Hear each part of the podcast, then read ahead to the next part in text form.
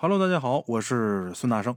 哎，今天是甲辰龙年的正月二十三。哎，今天呢是咱们新年的第一期。这一晃有一个月没给大伙录音了啊。过年的时候我都很忙嘛，这一个月我也是一个整觉也没睡着。这两天刚有一点空闲时间，首先是好好的补了两天觉，躺那儿就是昏天暗地的睡，可算是睡足了。现在有点精神头了，赶紧给大伙儿播故事。新的一年呢，我也有一个新的计划，我又新买了一套房子。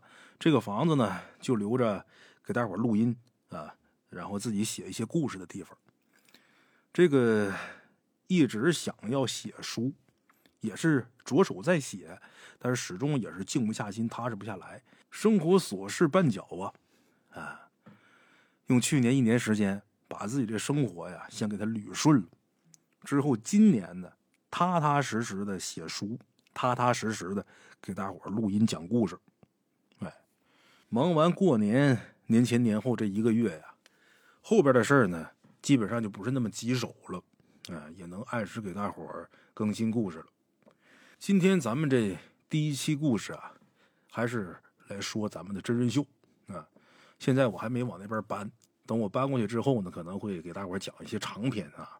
现在还是给大伙说说真人秀，因为真人秀也还有好多故事在压着，尽量都给大伙讲一讲。哎，咱们今天要说的这期故事呢，就是年前给咱们提供故事。那位微信叫年年有余这位鬼友，他所提供的故事，他给我讲了好多，得有十几个了。现在，哎，正好借这个阶段呢，都给大伙念叨念叨。这哥们文笔特别好，写的这东西啊，我都觉得很喜欢。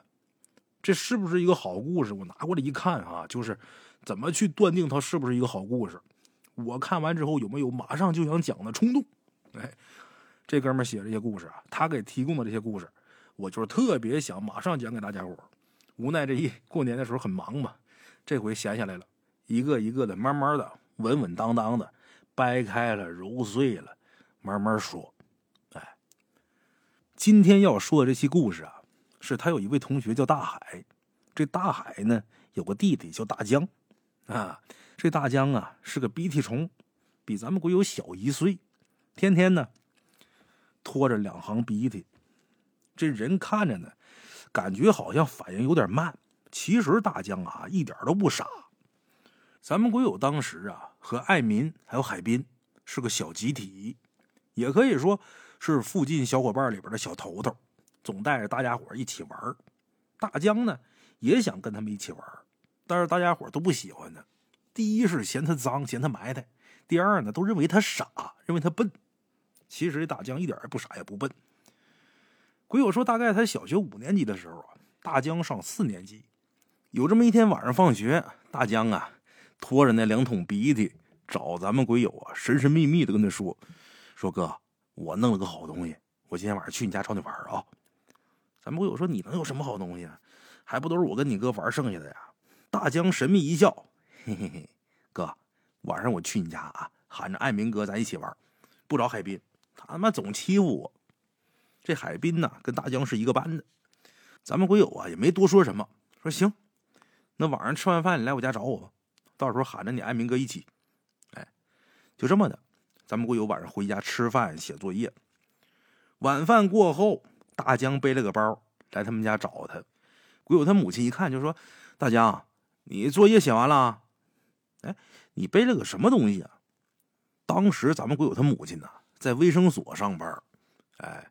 是管这个卫生防疫的，总给小孩扎预防针、扎疫苗。大江啊，就怕咱们鬼友他妈。哎，他妈这么一问，说：“你背了个啥东西？”大江赶紧拿手捂了捂那包，说：“那个姨，我我作业都写完了，我找我哥出去玩行吗？”鬼友他妈这时候就喊：“那个大江来找你玩的啊！”这时候鬼友他爸呀一进屋也看见大江了。哎呀，大江来了，那个你爸在家干嘛呢？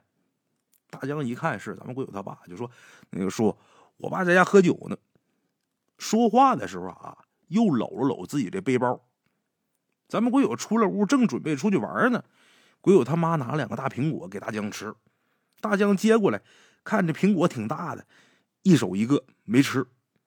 鬼友他妈一看笑了：“ 大江啊，都是给你的，啊，吃吧。这孩子一手掐一个，你那不是有包吗？有兜吗？你放兜里一个呗。大江一听这话，急了，不能放，我这包里边有东西。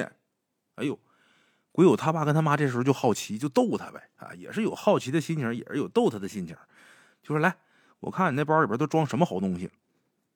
这一说，大江更急了，把这包捂得溜严，还往门口缩。他这个表现呢，鬼友他爸一看就起疑心了。你要大大方方的啊，反而没什么。一看他这表现，鬼友他爸就知道这里边有事儿。这孩子弄个什么东西装包里来，非得要看，就过去拽大江这包。他拽大江扯，这一拉一扯，包里这东西就露出来了。鬼友他妈眼尖呢，一眼就看见包里这东西了，吓了一跳。鬼友他爸近视眼没看清，哎，扭脸看看鬼友他妈，转手就把大江这包啊。就给薅过来了，然后呢，伸手就把包里的东西给拿出来了。这一看啊，拿出来这一瞅，把鬼友他爸吓得啊，抬手就给扔了。看清楚了，什么东西？一个骷髅头。哎，一扔出去之后，咕噜几圈，咱们鬼友也看清楚了，人的骷髅头，把咱们鬼友也吓得嗷一嗓子，直接就躲他妈身后去了。鬼友他妈就说：“说大江。”你这孩子，你真淘气呀！你弄这东西装兜里干嘛呀？你在哪儿整的呀？这时候大江就弯腰去捡这骷髅头，又装包里边了，一边装一边说：“说这是我捡的，这是我的法宝。”啊！鬼友他爸都气乐了，你还法宝呢？我把这事告诉你爸，你看你爸把把你屎打出来，还法宝？就这样，鬼友他爸他妈领着咱们鬼友，拽着大江，大江拎他那法宝就去他们家了。到他们家之后，在大江他爸一顿大嘴巴子加威吓的情况下，大江说出了实情啊，怎么回事呢？那时候啊，他们流行看个动画片，这个动画片呢叫《宇宙巨人希曼》，我不知道列位谁看过啊，反正大圣我没看过啊。这动画片里边啊有个骷髅王，那根法杖上面就是一个骷髅头。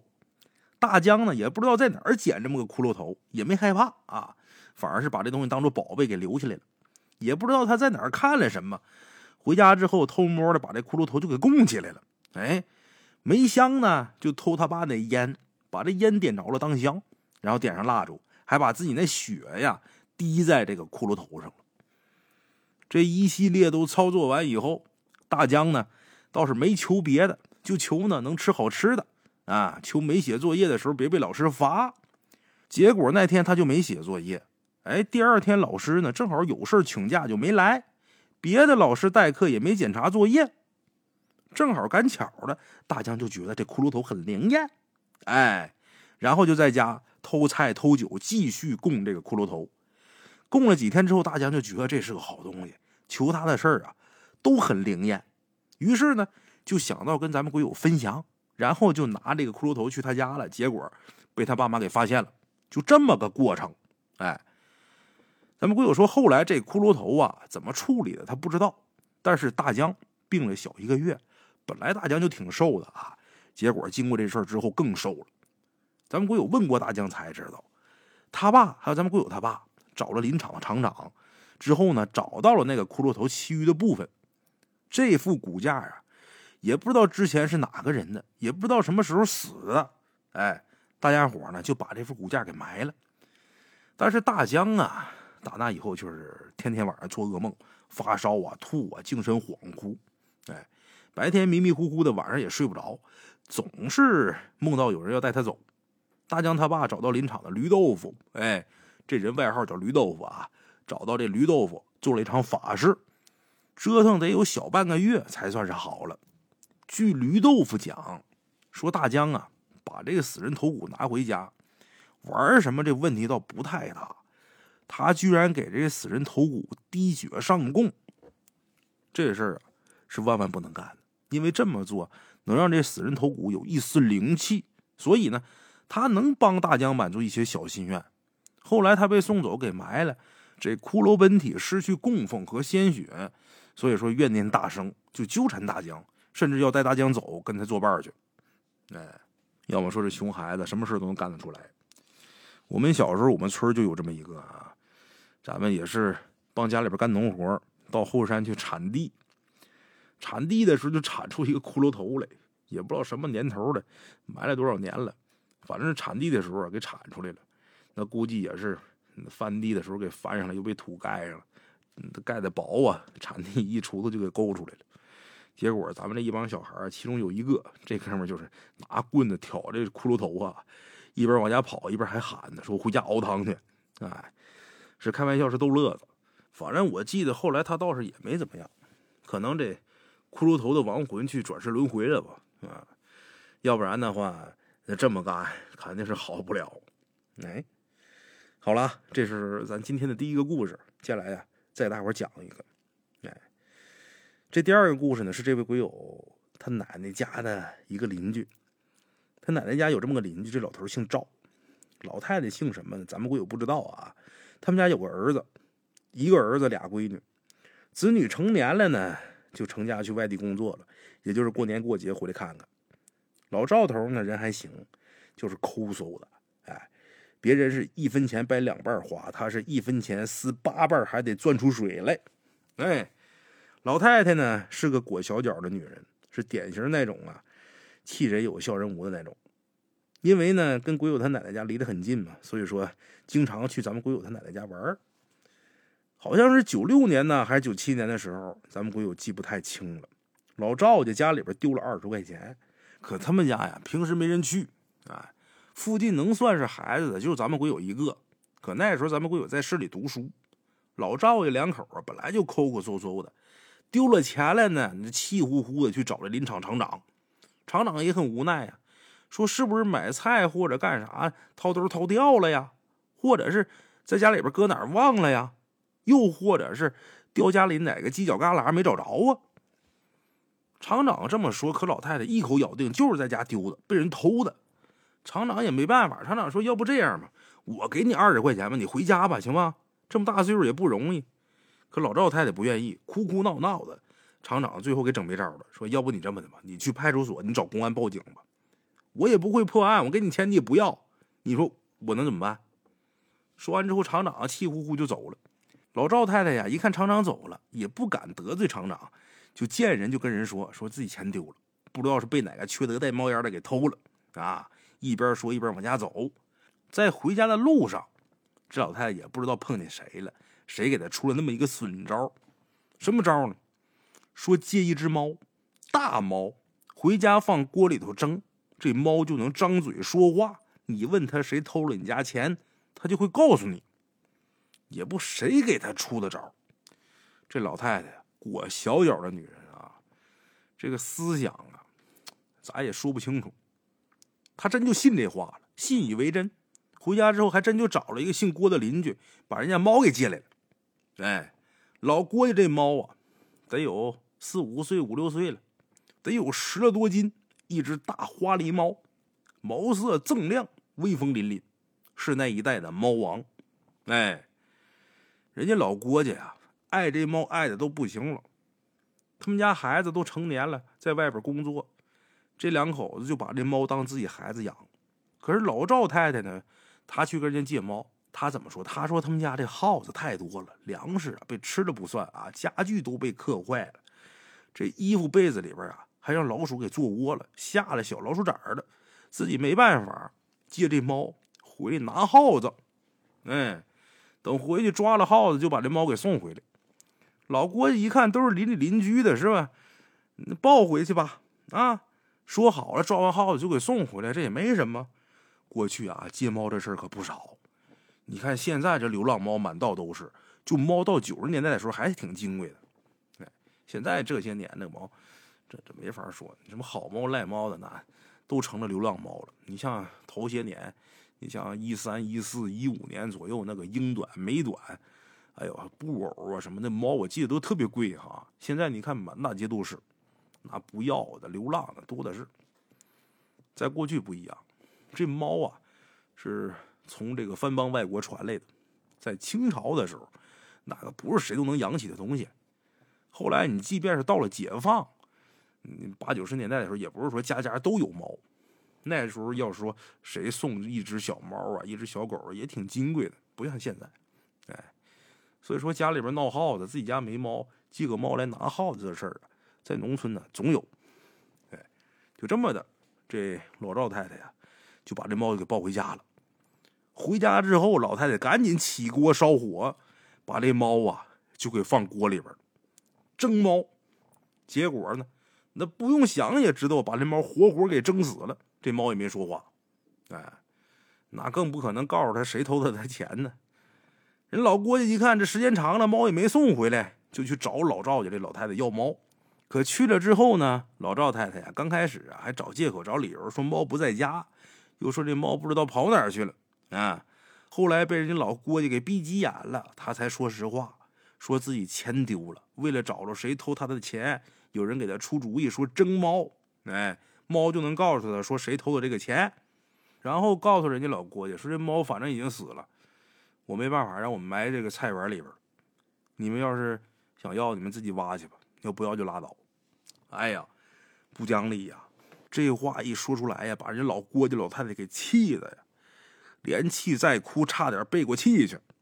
结果去看那猫，那早就已经是皮脱肉烂、毛飞了呀！哎，老郭家这老太太没办法，去咱们鬼友他奶奶家找了一个口袋，让鬼友他爷爷帮忙蒸着袋子。然后他把这猫挖出来，用这个袋子装完之后，一边哭一边拿着袋子回家，重新找个地方把这猫给埋了。哎，真损！后来这事儿过去啊，小半年吧，老赵家出事儿。这回他家啊，真闹耗子了，大大小小，那耗子都不怕人，白天就在屋子里边跑来跑去的，登锅台上碗架，就跟自己家一样。老赵家用老鼠夹子、老鼠药全不好使，这耗夹子最开始还能夹个一两个，后来也夹不着了。这耗子根本就不上当了。老赵家也是急了眼了，又找这有猫的人家借猫。可这回呀，真没人借他。不管有没有耗子，你就是你们家真有耗子啊，你真用这猫拿耗子，那也不借。哎呀，老赵家家这耗子可是翻了天了。后来有这么一天中午啊，老赵家两口子午睡。这老赵太太呀，就觉着脚趾头上一阵剧痛，醒了之后一看，有一只大耗子正啃他脚趾头呢。老赵头赶紧把这耗子给赶跑，然后扶着老太太去卫生所。当时归有他妈值班，一看这老太太这大脚拇指啊，已经要断了。她是裹小脚的嘛，她那脚本来就畸形，哎，再看这大脚趾头啊，被这耗子给咬的，马上就要掉了。到了卫生所之后啊，一听说这是让耗子给咬的，就怕感染这个鼠疫病毒嘛，赶紧消毒处理伤口。之后啊，说你赶紧去市里医院去。卫生所的医疗条件那肯定是有限的，赶紧去市里医院去。这老太太被送到市里医院之后，这脚趾头呢，那是彻底废了，接也接不上了。而且咬她的那只老鼠啊，身上真有病菌。这病菌呢，让这老赵太太浑身溃烂，最后啊死的很痛苦。哎后来听这个老郭太太说啊，就是被蒸死的那只猫的主人呢。哎，老郭太太说，他家这大狸猫被重新埋在自己家这园子后边之后啊，有很多附近的猫啊，都到这个大狸猫这个坟前转悠，有的还叫几声，挺凄惨的，好像是在悼念，仿佛也是在哭泣。哎，临场就有人说啊，说人有人言，兽有兽语。这大狸猫死的惨，他的那些伙伴为了给他报仇，就命令附近所有的老鼠去老赵家闹，而且咬死了作恶的老赵太太。哎，当然这都是大伙瞎传，是真是假，谁也不知道。列位就仁者见仁，智者见智吧。哎，好了啊，我是孙大圣，咱们今天就到我这儿，下期见。